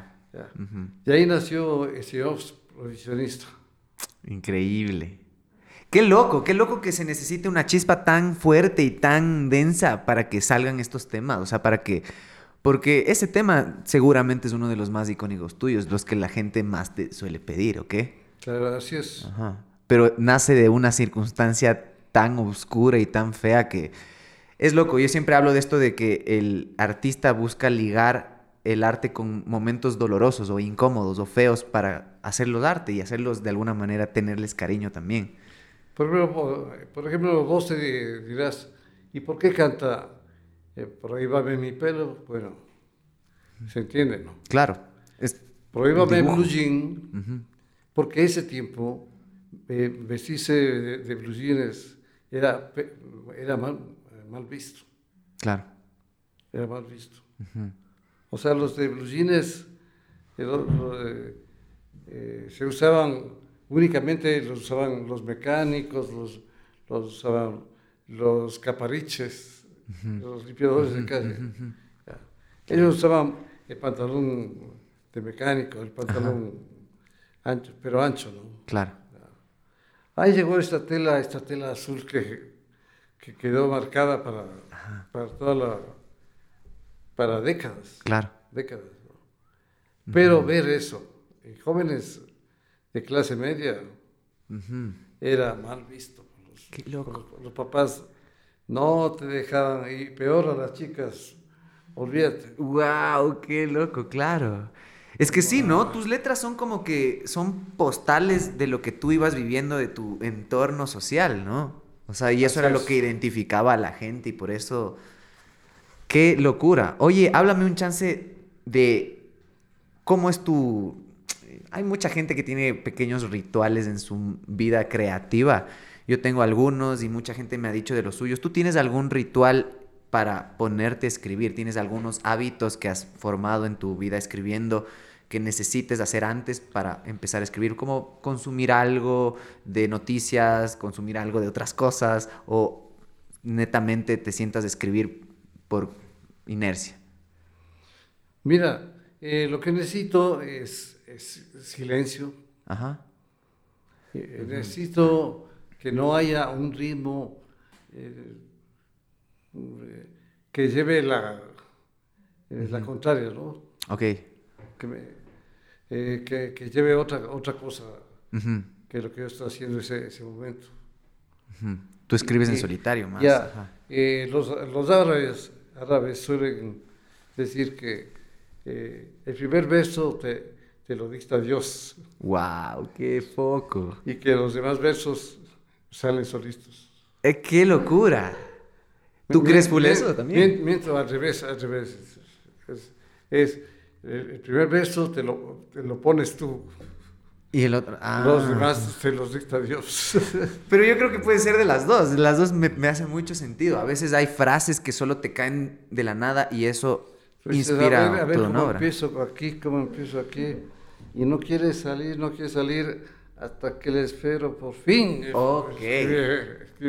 Qué loco. Me identifico muchísimo con eso porque yo también, para escribir letras, parto de una buena frase. Una frase que me englobe o me haga sentir algo, aunque no tenga mucho significado, tal vez, pero ya te inspira, ¿no? Entonces, tu chip para ponerte a escribir es escribir una buena frase también. Claro. Qué increíble, qué loco. ¿Qué canción te acuerdas que habías hecho así? Con una frase que escribiste ya se hizo toda la letra. Más abajo de los precios, por ejemplo. Ok. Qué loco, claro. Ajá. O sea, los precios están tan altos, tan altos, y abajo mientras, mientras eh, pasan muchas cosas. Claro, tú, Más te- abajo de los precios. tú, tú estableces la situación desde el inicio y eso es lo que te ayuda como a imaginarte visualmente tu, tu, tu letra. Tú eres bastante visual con tu letra, o sea, tú narras, buscas visualizar una historia. Es casi como un guion, o sea, tú te pones personajes en la cabeza. Es verdad. Sí, sí buscas eso, claro. Creo que es porque partes también desde el, desde este, desde el dibujo, en realidad. Porque eres bastante gráfico, ¿no? Es un dibujo, mira, una canción que es. eh, es un dibujo, Dibujo. que se canta. Un dibujo que, que tiene letra y música. Qué locura. Se me hace muy loco porque muchos artistas desfogan o parten desde el dibujo en muchas cosas. En este podcast nos hemos topado con algunos y eso es increíble también como ver ese factor común también que el dibujo desfoga a los artistas. Es muy loco. Tú, en cuanto ahora a, la guitarra, háblame mucho de la base ahora. Eh, Tú para establecer y componer una base, ¿qué haces? ¿Cuál es tu proceso? ¿Te basas en algo que ya has escuchado y le quitas la letra y luego acomodas a la letra que tú escribiste? ¿O cómo, cómo es como empiezas a hacer la base? ¿Desde dónde partes? eh, este, este tema que voy a hacer, por ejemplo. Ujú. Ya. Eh, de, de qué, de qué, qué ritmo debe tener? Ok. ¿Qué ritmo debe tener? no? Ya, eh, eh, si estoy triste, obvio- es obvio que no, no va a salir en, no me va a salir un rock, and roll en Claro. Ujú. eh, Nicaragua, ¿entiendes? Ajá. Eh, pero en cambio, si le hago una balada folk, de pronto Mm. eh, se va apegando hasta que sale eh, el primer verso y el primer verso se van deslizando poco a poco las, Ok, increíble. O sea, tú, tú partes por sensaciones. O sea, tu objetivo es la sensación. ¿Qué sensación quiero plasmar en esto? O sea, tú relacionas los géneros con sensaciones. Claro que sí. Increíble, increíble. O sea, el rock para ti es específicamente para hablar de algo. Tú lo utilizas para hablar de algo. Y te olvidas de una, de una cosa. Y es que eh, he leído bastante eh, como la- la- sobre la estructura de las canciones. Ujú, Ya. Canciones antiguas, canciones de la Edad Media, Ya, ajá. eh, canciones re- renacentistas. ok. Eh, por ejemplo, aquello del pie forzado. Sí. ¿Qué es, qué- qué es pie forzado? Verás, es, es una composición eh, en la que siempre el último verso tiene que terminar, tiene que eh, rimar con los anteriores. Ah, ok. Pero el último verso se repite constantemente. ¿no? Se termina repitiendo. ejemplo, Una, una canción como eh, Mi amor, desenlázate el pelo. Ajá. Ya. Esta no la conoces todavía. No creo. Es porque estoy grabándola, ¿no? Qué buenos que son los nombres de tus temas, pero loco. son increíbles. Ya, cuéntame, cuéntame, algo me ibas a decir de este tema. Por ejemplo, este tema, algo de la repetición del final me ibas a decir, que creo que sé a dónde va eso. Mira, eh, esta canción, eh, a, mí, a mí me encanta eh, el pelo largo, claro, ya, pero, pero más todavía en, en las chicas. Ah, ajá. El pe- pelo largo, pelo suelto. Ya. Porque aquello del el, el, El moño. el No moño, tripeas. No te gusta. ya, no me cuadra. ahí. Oye, suéltate el pelo. eh. Por favor, suéltate el pelo. Qué loco. Oye, pero explícame bien de esto del pie forzado, de esto de, de lo que se repite. Me, me da la idea de que es como a- en la música del jazz se le dice al tag, que es que se repiten los últimos cuatro compases y se repite, se repite, que creo que tú tienes en varias canciones justo eso también.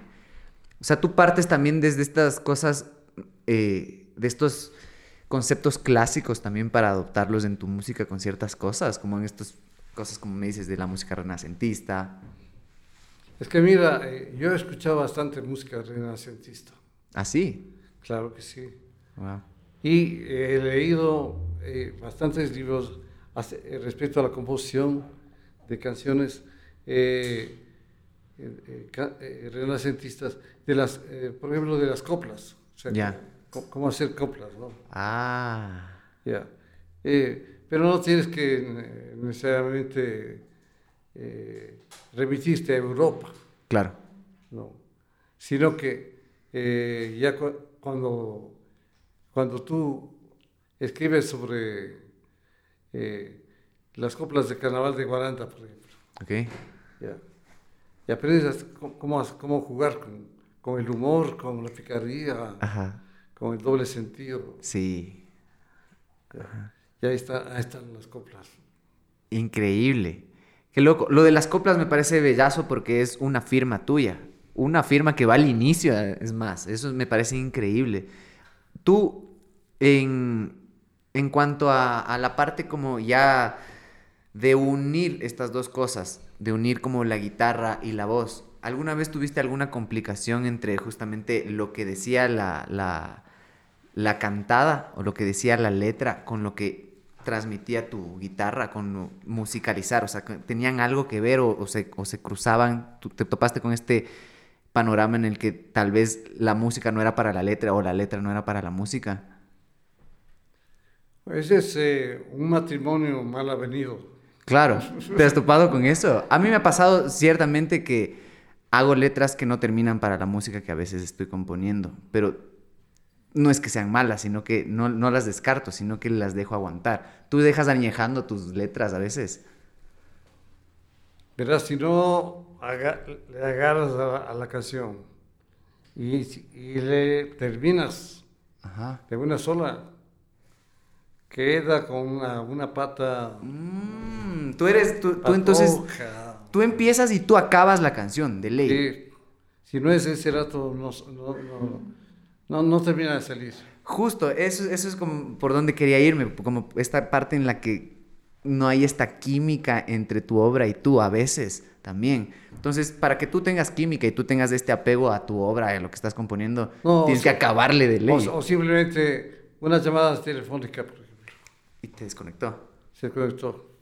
Se fue la magia. The train is gone.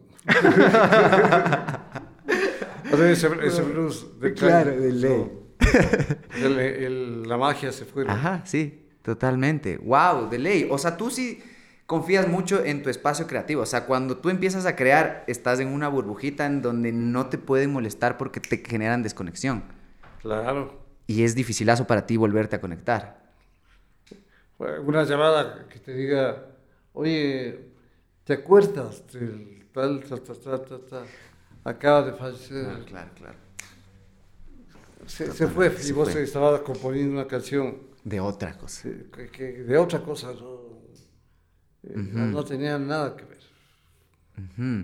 Y justo hablando como de esto, de justo que te rompan tu espacio y que generen otro estímulo que no va con lo que estás componiendo, ¿a qué estímulos tú estás como abierto para que te generen ideas? Justo, por ejemplo, veía mucho de un comediante que tuvimos aquí, que es el Ave Jaramillo, que él para hacer sus chistes, para escribir su material, se ponía a ver noticias. Porque él decía, me muero de iras viendo noticias y es como que se escribieran solo los chistes, porque es tan absurdo lo que sucede en el país que los chistes se escriben solos de cierta manera. ¿Tú tienes algún estímulo de esta manera, de este tipo, como para que te genere esta manera de escribir o para que te genere este desbloqueo y tengas justo eso, como un estímulo externo que se proyecte ya en tus letras? Más bien, más bien es el- la rima Ajá. te lleva eh, tranquilamente por sí sola, te lleva a otro, a otro lado. Son ramitas que le van saliendo a una misma cosa. Sí, Claro. Qué increíble, qué del putas de esto, Jaime. Te quería preguntar una cosa full importante respecto a el movimiento y a toda tu labor como en estas protestas y en la militancia de, de causas. Y dale con protestas, protestas, protestas. Pero es que he estado metido en eso, pues ya no es culpa. Ah, ya no es culpa.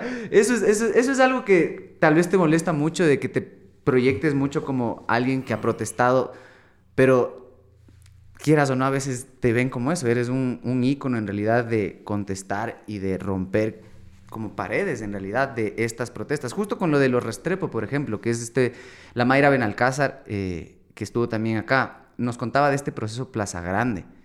Que, Plaza Grande. que ella, ella, ella lo bautizó así como el proceso Plaza Grande, porque para ella es un punto en la historia de la música ecuatoriana donde se genera muchas bandas y mucha difusión. Es casi como un antes y un después de la escena musical.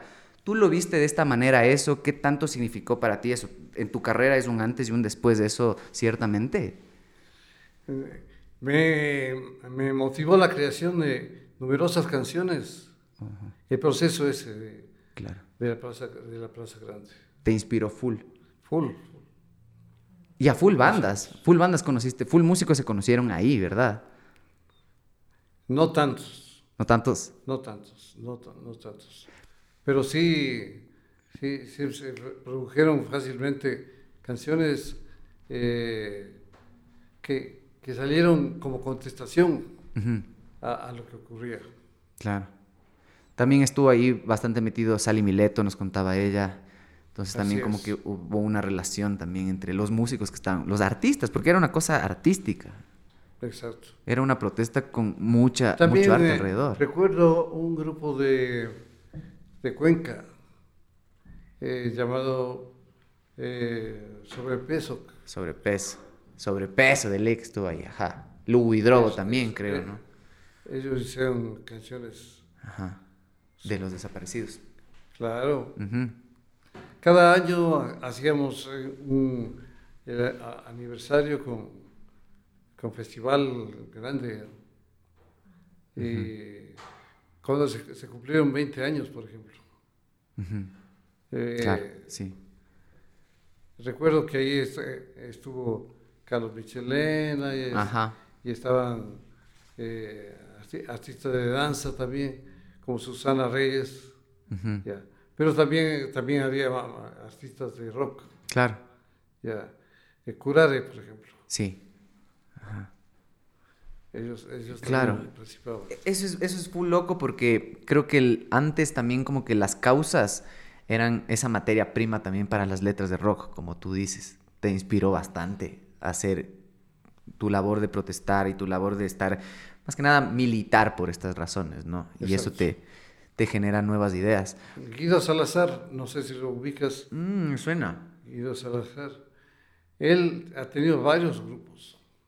Ujú, ujú. Varios, Me suena, me suena full Guido Salazar. Me parece que hasta le han nombrado aquí. sí. Ok. Oye, y háblame de esto de... Tú, obviamente, también eres un ícono de, de- de la cultura y de ver que a alguien le han metido en cana por hacer culturalmente lo que quieres expresar, ¿no es cierto? Para ti fue, justo como dijimos, es un antes y un después, la motivación fue cambiándose también cuando te empezaron a pasar estas cosas, cuando saliste a las primeras, a tus primeras causas con la guitarra en la mano. Después de entrar a cárcel y de ser como ciertamente perseguido de alguna manera, ¿no te dio miedo? Porque tú también hablas como que te metían así los chapas en algún lugar y te torturaban o te pegaban o te hacían justo cosas horribles. Después de eso, ¿no te daba miedo salir? O sea, ¿no llegaste a pensar como chuta ya? Más bien voy a enfocarme en otra cosa o, o por miedo Mira- incluso a tu entorno. mm, salí en octubre del 19 Ujú. y ya, ya con mis 68, 60 y 65, perdón, a cuestas. ¿entiendes? Ajá. Ajá. Ahora tengo 66 y sigo saliendo. Y sigo saliendo. Eh, la, la consecuencia eh, más fea de, de haber sido reprimido Sí. eh, fue la epilepsia. Fue la epilepsia. A ti te da eso Una a los vez 30 que- años, ¿verdad? Fue, me, me- me hicieron trípode, Ajá. eh, no, no sé si conoces el, Sí, Vi en una entrevista que lo hablas, justamente lo que te sostienen las manos con las... Sostienen las Ajá. manos, se, se amarran las manos Ajá, con el cordón de las, de las botas. eh, te, te, hace- te abren las piernas y luego y cabe- la, la cabeza al suelo y ahí sí, garrote por donde caiga, como caiga, en medio de escupitajos e insultos claro, y todo. tortura. Y en una de esas, eh, recuerdo que me dieron un golpazo y vi estrellas y galaxias. Oh, Ya. Y perdí la conciencia eh, y ya me desperté cuando me estaba metiendo a la celda. wow. Ya. Pasó el tiempo y eh, al, al- al cabo de, de unos meses ya empecé a, sentir los primeros síntomas de epilepsia. Wow. Y Yo- fue netamente yo- por eso. Yo no quería que, que fuera epilepsia porque te suena a una palabra tabú, ¿no? Sí, O sea, tabú, eh, o sea, ta- tú dices epilepsia y eso, a ese man le da ataques, güey". claro, claro. Eh, es un tabú. Hasta cómo tratar, cómo actuar en ese momento es... Claro. Ajá, Entonces, eh, tuve que afrontarlo, claro. tuve que afrontarlo. Y bueno, tras experimentar eh, tratamientos naturistas, Sí. porque para entonces ya era, ya era vegetariano. Claro. Y sigo siendo. Ujú. Bueno, pues eh, tuve que someterme al, al, ahí al Seguro Social de Neu- Neurología, al tratamiento habitual, ¿no? Eh, o sea, la me- medicina alópata. ¿no? ujú. Eh, y prueba estas pastillas, con estas pastillas, más estas, no, no, no resultó, me fue mal, y así durante largo tiempo, hasta que finalmente eh, está estabilizado. sí. Claro. Y tú lo viste justamente a esto como una motivación también. También. Qué loco. Es que te pasa en esa época también, qué loco. Es, es focazo porque creo que es justo eso, como que encuentras la motivación dentro de todas estas represiones y la represión misma te como esto, ¿no? Cris Epilepsia, que más discreta fueras en tu accionar y no causaras tanto tumulto y tanto susto en la vecindad. He derramado sopas, he roto la TV, he puesto a mil señoras en no saber qué hacer, he puesto a mil doctores y hasta mire frescos, e- frascos enormes del botiquín. Qué locura. Así. Qué foco, qué foco. Eso me parece una genialidad. Como tú escribes. Entonces, hay que tomar el pelo al diablo. Exacto. Ajá. Qué loco, qué increíble. Tú empezaste a lidiar con esto también en la calle, ¿no? O sea, tú, dentro de tu labor de salir y tocar, todavía lidiabas con tu enfermedad también, ¿no? O sea, tenías ataques también en público mientras Claro, estabas ahí. sí. Wow. Eh, no, he, he te- he tenido riesgos de, de los que afrontamos quienes tenemos epilepsia. Eh, Riesgos muy, muy, muy jodidos. Por ejemplo, que te caes en media calle, en, Claro. la, en la 12 de octubre, por ejemplo, Sí, o en la patria. sí. Ya. Ujú. Eh, una, una vez recuerdo que me caí en la, en la patria y si no hubiera sido por unos muchachos que estaban ahí eh, cerca, eh, que me levantaron, eh, de ley marchaba en medio de los, de los carros que, que venían. Cambió el semáforo y vinieron los carros encima. Claro. Así es que a la gente a la vez me toca explicarle y, e incitarle a que deje de ser un tabú esta, Claro. Ajá. Qué foco. También ha sido como una de tus causas también, ¿no? Así es. Personales. En cuanto eh, a lo que nos estamos olvidando, es a organización, en, la- en las que he estado, organizaciones. Tú has estado justo, e- eso iba con esto de la militancia, tú has estado en organizaciones, tú has estado al frente de... Vi por ahí que tú también organizabas algunos festivales de rock, ¿o qué? pero también de literatura. De literatura también. Tú sacaste un libro. Yo hoy de mañana vi que sacaste un libro. Yo no sabía que tenías un libro. Háblame un poco de eso. O sea, tú estabas también metido como un poco en esta parte de, literatura. ¿Qué Verás, primeramente, o sea, eh, eh, he amado mucho eh, la obra de los poetas, por ejemplo. ya. Entonces, primeramente, cuando tenía apenas unos 20 años, qué sé yo, 21 años, me me uní a un grupo llamado Artistas Inéditos Criollos. AIC. Artistas Inéditos Criollos. Buenísimo. Eh, y luego a la Pedrada Sur, que todavía, todavía funciona, todavía tenemos. ¿Ah, sí? Te había traído una revista, bueno. Ah. Sí. Eh, sacamos recientemente, en diciembre. Mm. Ah, ok. O sea, y tú has organizado estos grupos, o sea, estos grupos... No los he organizado yo, he sido parte de... Ha sido parte de... Del, del asunto. Ah, también el, eh, eh, he participado eh, bastante y fui el instigador de haber creado el, el movimiento por libertad artística y juvenil. Okay. Que era esencialmente de, de, de, de, grupos de rock luchando por la libertad, hacer los conciertos. Por espacios. Exacto. Wow. Hacer, ah, también, también iba a, aprovechándome ya de mis canas a reclamar a, los inspectores de tal colegio o tal otro. ¿Ah, sí? Sí. Bien. Porque, porque a ese chico le, Bien. tiene muy buenas notas y le quieren expulsar por por el pelo. Claro, claro, claro, claro, claro, porque tú vienes también de palpar la realidad que viven los jóvenes también por estar educados. Claro, yo pasé por eso. Por eso, ajá.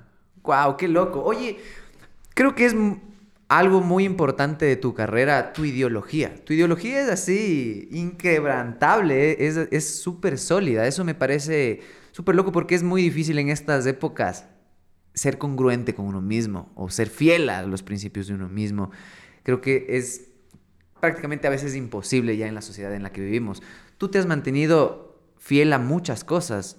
Tú no consumes alcohol, eres abstemio de todo en realidad, eres vegetariano. Justo hablábamos de eso antes de, empezar, justo que yo te decía, ¿cómo lo lograste en esa época ser vegetariano? Aguanta, pero, pero la vida es ingrata, loco. La vida es ingrata. Eres abstemio, eh, eres eh, hasta vegetariano, y sin embargo, el, el, sábado menos pensado, prendes la tele y te, eh, desayunas con que tú eres borracho, marihuanero y todo. Claro, pues eso es la, más absurdo de todo, pues hermano, qué bestia, eso es exacto. Y ese poder mediático con el que te lo hicieron es horrible en realidad. Pero eso es lo foco, tú eres súper fiel a tus principios aunque alguien de poder venga y te lo diga y te lo cante y te utilice todos los medios para decírtelo, tú sigues fiel y eres una columna sólida de eso. Mantenerse en eso se me hace tan duro, justamente desde el aspecto, eh, por ejemplo, tú no sé, tuviste ofertas de posturas y cosas que tú no compartías y tuviste que rechazar, incluso hasta ofertas monetarias que tal vez tuviste que decir no por principios. Totalmente.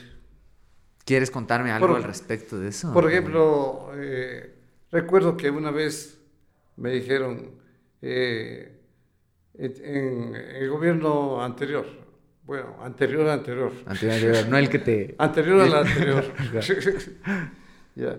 Este, eh, Jaime, aquí en, el Ministerio de Cultura, pues hay un grupo de, eh, de rockeros que quieren hacer un homenaje a ti te quieren hacer un homenaje. Ya. Cantados tus temas, son diversos grupos, ya. Okay.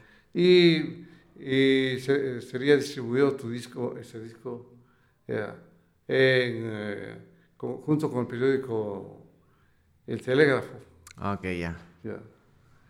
Ya dijeron, mira, le digo, oye, discúlpame, pero tú me conoces perfectamente porque el tipo que me hacía esa oferta me conocía bien. Ya. Tú sabes que soy, anar- soy anarquista. ¿no? ¿Y de dónde eh, me, me propones esto? Ríete de eso. Dice, Oye, sería una lástima porque son 30 mil dólares que se per- perderían. ¿Qué me estaba diciendo? Claro. Me estaba pasando el billete por la, Claro, claro. por la nariz. Ajá, ajá. Yo dije, verás, respecto a los 30 mil, haz nomás lo que tú consideres. Wow. Con los 30 mil, haz lo que quieras. Claro. Yo, conmigo no cuentes. Qué foco, qué loco, claro. Ujú. Son tus principios. Y no fue, y no fue la única vez, ¿no? Claro. Otra vez, en cambio, eh, fueron a, a casa, ya, a decirme que, a proponerme que, que yo cantara eh, en, una si- situación partidista de ellos, ya. Yo me puse, ya. Entonces, uno de ellos saca el teléfono celular, ya, y dice en voz alta, Oye, Pedro, o Pedro Jacinto, quien haya sido, ya. ¿cuánto hay en metálico para Jaime Guevara? Ya. Y digo, ve hijo, censurado. Chiquiqui. sí puede- aquí sí puedes, pero eh, si no quieres, no importa. Ya, lá- Alárguense de aquí, de mi casa, ese, este rato. Ajá. O sea, la, Claro. te, te la, te la juegan a esas. Te la juegan, claro. Claro, quieren hacerte pensar que tú estás mal al rechazar. Ajá. Quebrantar ese principio. Qué loco. Oh, Pues que tú, justamente, esta parte de la anarquía es no, no someterte a ninguna institución de poder, ¿cierto? Hablando de eso, justo, ¿qué, ¿qué es lo que tú crees? ¿En qué crees tú espiritualmente, por ejemplo? Porque igual la iglesia es una de esas instituciones también de poder a las que tú también estás un poco en contra o tú estás totalmente en contra, pero ¿qué es lo que tú crees? ¿Cuál es, ¿Qué es lo que te mueve espiritualmente a ti? Verás, eh, yo tuve tres tías monjas. ¿Ves? Tres tías monjas. Y entonces tú eres el diablillo. Eh, eran eh, lindas personas porque se ocupaban de la educación de sectores marginados de la sociedad. Eh, franciscanas, entonces eh, estaba en, en eso. ¿no? Eh, Hasta tuve también otro familiar que fue en cambio sa- sacerdote. Sí. Sí, ajá. así es. Era muy común esto antes. Entonces, eh, mi familia, eh, me- eh, yo crecí en, en una escuela eh, Católica. Católica, sí, Ajá. católica. Recé todas las, Ajá. las misas para el resto de mi vida, las suficientes. Ya. Ya, en, en- la- en latín, loco. Oh, En claro, latín. Claro, claro. De ley. Cuando los curas estaban en la misa de espaldas a la fel- feligresía. Ok. Ya. Pero eh, aquello de Fran- eh, Francisco, llamado San Francisco, bueno, ya. Aquello de Francisco, a- aquello de la bondad, a- a- aquello de la solidaridad humana, eh, me quedó sonando. ¿no? Eh, Lo conocí personalmente a Monseñor Leonidas Proaño. Ya. Y para él hice una canción incluso. Eh, eh, ¿Te parecerá extraño tal vez? Ya. Hice canciones relativas a la persona de Jesús. Claro. Ya. O sea, al ser humano. Ajá. Al ser humano. No al, al, al ser que atravesó el techo y dice que se No a la fue- narrativa, sino a la persona. Personificabas, O sea, la- humanizabas de cierta manera. el- La, la mitología del, del asunto de, Sí. no, no me va no, para nada. Pero sí la, el, el aspecto de la solidaridad Increíble. entre las personas. Ajá, entonces tú dirías que espiritualmente crees en eso. Crees en. En Dios no, Ajá, pero en, o sea, en la humanidad, en la bondad. en la bondad sí. Lo has, lo has hecho bastante, lo has dicho y lo has hecho bastante con, con- con tu música. Justo esto del amor, de hablar justo que el amor en realidad es la verdadera libertad. Mira, en el disco, justo en el disco eh, Viernes de Noche, hay una canción eh, con letra de Monseñor Leonidas Proaño. Es un poema de él. Ah, es un poema de él. Tú adaptaste a la canción. Ya le puse canción. Qué increíble. Qué locura. Y un poco para terminar, Jaime, cuéntame, ¿qué es actualmente lo que a ti te motiva dentro de todo lo que has hecho, viendo en retrospectiva toda tu carrera? ¿Qué es lo que te sigue motivando a seguir saliendo? Me hablaste justo que en pandemia fuiste a la Plaza Grande aún con mascarilla y todo a seguir tocando. ¿Qué es lo que te mantiene motivado y qué es lo que te mantiene empujando a la música y siguiendo creando? Creo que la, juventud nueva, ¿no? Creo que la, juventud actual. Eh, veo que están, que todavía hay chamos que, que, sí tienen eh, confianza y fe en, eh, llegar a un cambio social. Sí. eso me, motiva mucho. Ver los grupos de música, de rock sobre todo. ya Ver que, están produciendo canciones nuevas, ver que hacen muchas canciones relativas a, la cuestión social, me motiva. Te motiva a seguir me estando ahí. Sí, me, aliento. Qué hermoso, Jaime. En serio, para mí ha sido un honor en realidad sentarme a hablar contigo. Es, es sublime. Siempre que hablo con alguien que en realidad lo he visto desde chiquito y para mí ha sido como algo que ha estado ahí conmigo viéndome crecer, o no viéndome crecer, pero yo escuchando su música al crecer o viendo su arte al crecer, es increíble, es como que ya te conociera, pero en realidad no. Y estas conversas en realidad me acercan mucho más a eso y totalmente emocionado de tenerte aquí y increíble todo lo que has hecho, gracias por toda tu labor, por tus canciones, por tus letras, por salir, por frontear a la autoridad. En realidad te agradecemos bastante todas las generaciones de después porque en realidad necesitábamos de eso para poder así subirnos a un escenario a gritar lo que sea y seguir cuestionando. Como tú dices, justo esto de que en las entrañas del monstruo hay que causar una gran indigestión. Eso es increíble. Gracias por hacer esa indigestión y por generar que nosotros sigamos en eso. Qué bacán tenerte aquí, Jaime. ¿Algo que le quieras decir a la gente que te ve y te escucha?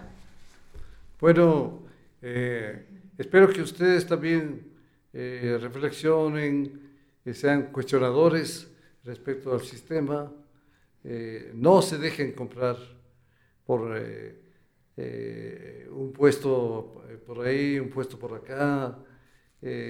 para mí ha sido doloroso, por ejemplo, saber que alguien que, que, fue herido gravemente en uno de sus ojos, en octubre del 19, ahora es asambleísta, ya, y está pidiendo eh, la, que se, que se eh, declare la, la, ley de uso de, progresivo de la fuerza por parte de la policía, lo que les daría eh, virtualmente licencia para matar a la policía y al ejército.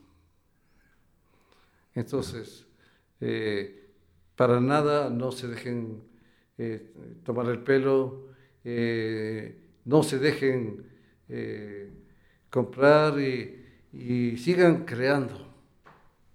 Si tienen una guitarra, si, tienes que decir, dilo, si quieres decirlo en, prosa, dilo en prosa, si, si, no en verso o en canción. Increíble. Qué increíble, Jaime. Gracias por estar aquí. En serio, emocionada de hablar contigo. Qué bacán. Gracias a ustedes también por ver, por escuchar. Váyanse al spot y vayan al YouTube. Acuérdense que esto no es una entrevista, esto es una conversación. Esto fue una gran conversación con el gran Jaime Guevara. Cuídense full, nos vemos la próxima semana. Pilas, chao. qué hermoso, Jaime, qué bestia, qué lindo, en serio. Me emocioné. me emocioné full.